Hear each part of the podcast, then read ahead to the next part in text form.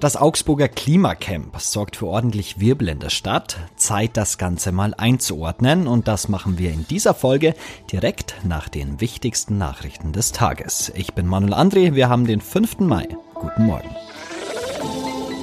Nachrichtenwecker, der News-Podcast der Augsburger Allgemeinen.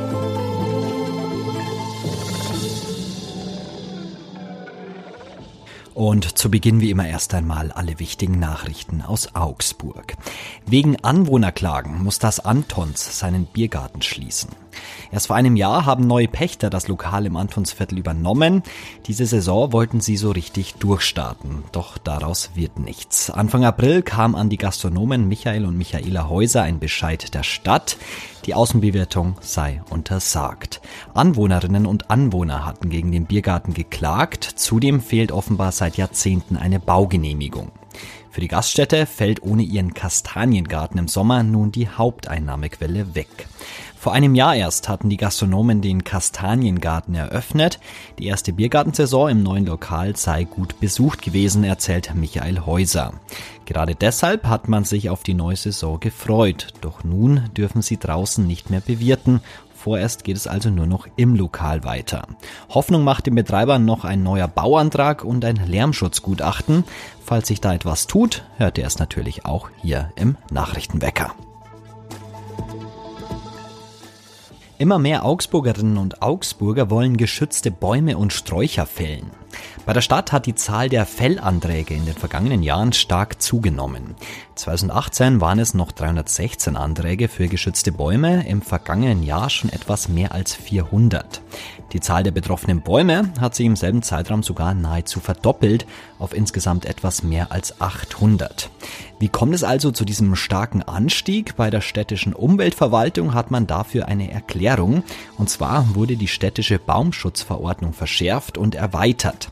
Lange war es so, dass Laubbäume vieler Arten mit einem Stammumfang von mehr als 80 Zentimetern unter die städtische Baumschutzverordnung fielen. Außerdem mehrstämmige Bäume, wenn einer der Stämme einen Umfang von mehr als 50 Zentimetern hat. Dieses Grün darf aus Naturschutzgründen nicht einfach zerstört oder gefällt werden.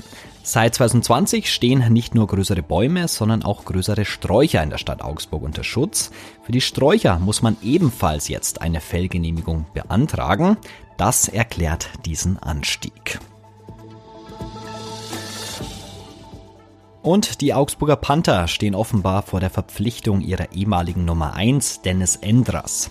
Nach einer enttäuschenden Saison und dem Verpassen der Playoffs bauen die Augsburger Panther ihren Kader an den entscheidenden Stellen um. Der neue Trainer Peter Russell dürfte dabei als erstes auf die Torhüterposition blicken.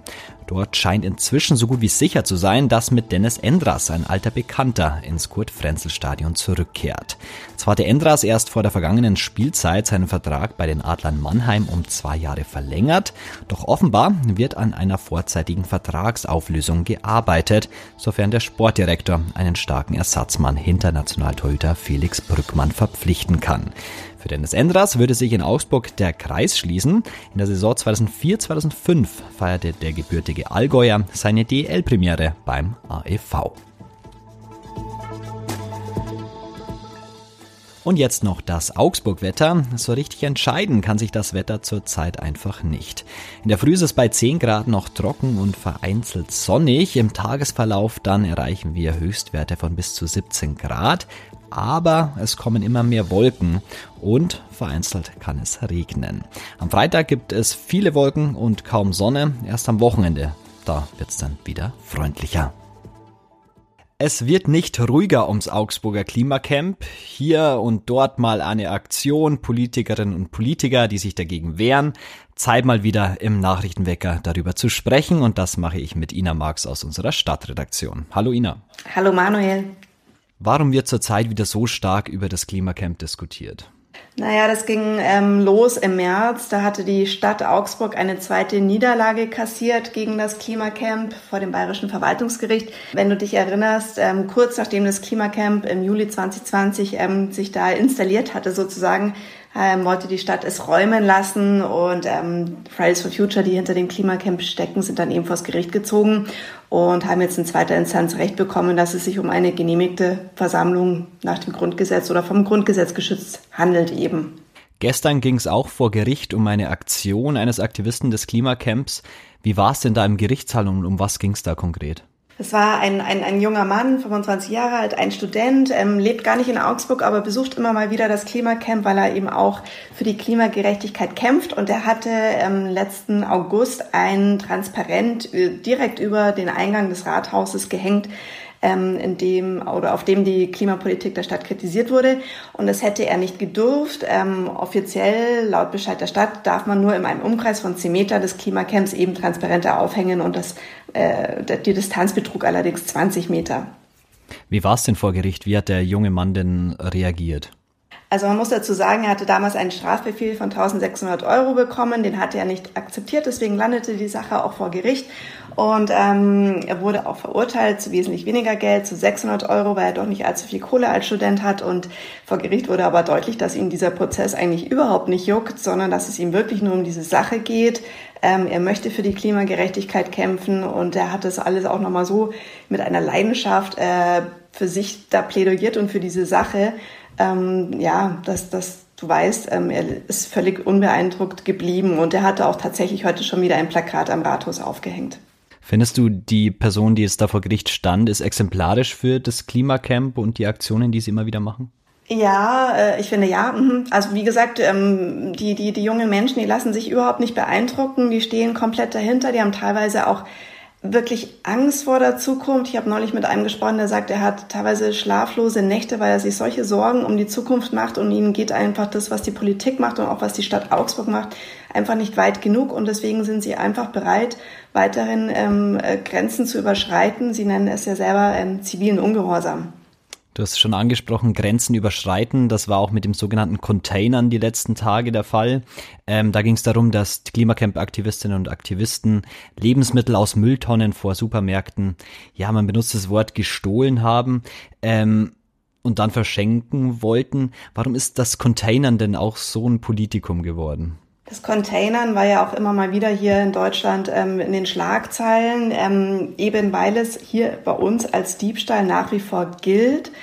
Und ähm, das wollen natürlich Klimaschützer zum Beispiel überhaupt nicht hinnehmen. Und auch da wurde wieder eine plakativ eine Aktion eben vorangetrieben und diese containerten Lebensmittel verteilt vor dem Klimacamp, verschenkt. Und die Polizei, die natürlich äh, von dieser Aktion schon im Vorfeld mitbekommen hatte, kam natürlich auch prompt und hat eine, eine Frau, eine 49-Jährige, auch wirklich dann, ja, hat die Lebensmittel konfisziert und die bekommt jetzt auch eine Anzeige wegen Diebstahls und Hehlerei. Genau, und ähm, die Klimacamper an sich, die wollten eben ja darauf aufmerksam machen, dass Deutschland einfach da ein neues Gesetz braucht, wie es zum Beispiel in Frankreich der Fall ist. Dort äh, gibt es nämlich ein Gesetz gegen unternehmerische Lebensmittelverschwendung irgendwie habe ich das Gefühl, genau das, was das Klimacamp erreichen will, dass sie öffentlichkeitswirksame Aktionen machen, dass die Politikerinnen und Politiker sich mit ihnen beschäftigen, genau das passiert. Hast du das Gefühl, dass die Klimacamp-Aktivistinnen und Aktivisten jetzt irgendwie zufrieden sind, dass sie irgendwie gehört werden zurzeit? Ja, natürlich, klar. Ähm, sie machen das alles mit Kalkül, diese ganzen Aktionen, wissen, dass öffentlich auch darüber ähm, berichtet wird. Und ähm, genau, das ist genau ihr, ihr Bestreben, eben, ähm, dass, dass der Fokus auf sie gerichtet wird, ja. Vielleicht noch als letzte Frage. Es gibt so immer den Kampf, die Stadt Augsburg gegen das Klimacamp. Kannst du es einschätzen, wie geht's weiter? Will die Stadt das Klimacamp unbedingt mit aller Kraft loswerden? Also man merkte jetzt schon in den letzten Wochen, dass der Ton immer schärfer wird, gerade ähm, von Seiten der CSU, auch von der Oberbürgermeisterin Eva Weber, die sich jetzt wirklich äh, klarer gegen das Klimacamp positioniert, die sie die Aktivisten, Aktivistinnen einfach inzwischen als uneinsichtig ähm, bezeichnet. Ähm, es gibt den Bundestagsabgeordneten, CSU-Chef ähm, Volker Ulrich, der sagt, sie sollen jetzt endlich aufhören, damit dieses Klimacamp beenden. Also man merkt schon, der politische Ton wird schärfer, von Seiten der CSU zumindest. Die Grünen, die ja auch mit äh, in der Stadtregierung äh, sitzen, sehen das natürlich anders. Also das wird schon noch spannend bleiben. Gutes Stichwort. Es bleibt spannend, wie es mit dem Klimacamp weitergeht. Immer aktuell informiert seid ihr auch bei uns auf der Seite. Da könnt ihr auch alle aktuellen Artikel nachlesen. Ein paar Links gibt es in den Show Notes. Danke Ina für das Gespräch. Sehr gerne. Und auch das ist heute noch wichtig. Der Krieg in der Ukraine dauert inzwischen schon mehr als zwei Monate an. Viele Länder unterstützen inzwischen das Land auch mit Waffenlieferungen. Russland reagiert darauf und hat Bahnhöfe, Haltestellen und Umspannwerke ins Visier genommen, also Ziele und Strecken, auf denen Transporte aus den USA und europäischen Ländern für ukrainische Truppen geliefert werden. Und die Verkehrsminister der Länder sowie des Bundes informieren heute in Bremen über Ergebnisse ihrer Beratungen. Hauptthema dürfte das geplante 9-Euro-Monatsticket sowie ein Finanzstreit über den öffentlichen Nahverkehr werden. Die Länder wollen mehr Geld vom Bund.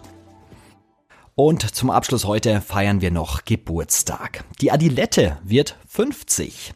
Die deutschen Fußballnationalspieler hatten Anfang der 70er, so sagt es die Legende, nach Schlappen verlangt, die auch im Sanitärbereich getragen werden können. Dem Wunsch der Nationalmannschaft entsprach ein gewisser Adi Dassler und konstruierte die nach ihm und seiner Sportfirma benannte Adilette.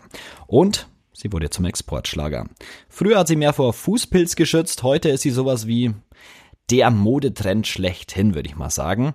Also schöne Tennissocken an und rein in die Adiletten. Fertig ist das perfekte Outfit.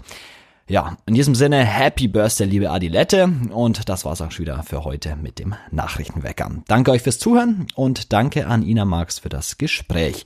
Ich bin Manuel André und wir hören uns morgen wieder. Macht's gut. Ciao, ciao. Nachrichtenwecker ist ein Podcast der Augsburger Allgemeinen. Alles, was in Augsburg wichtig ist, findet ihr auch in den Show Notes und auf augsburger-allgemeine.de.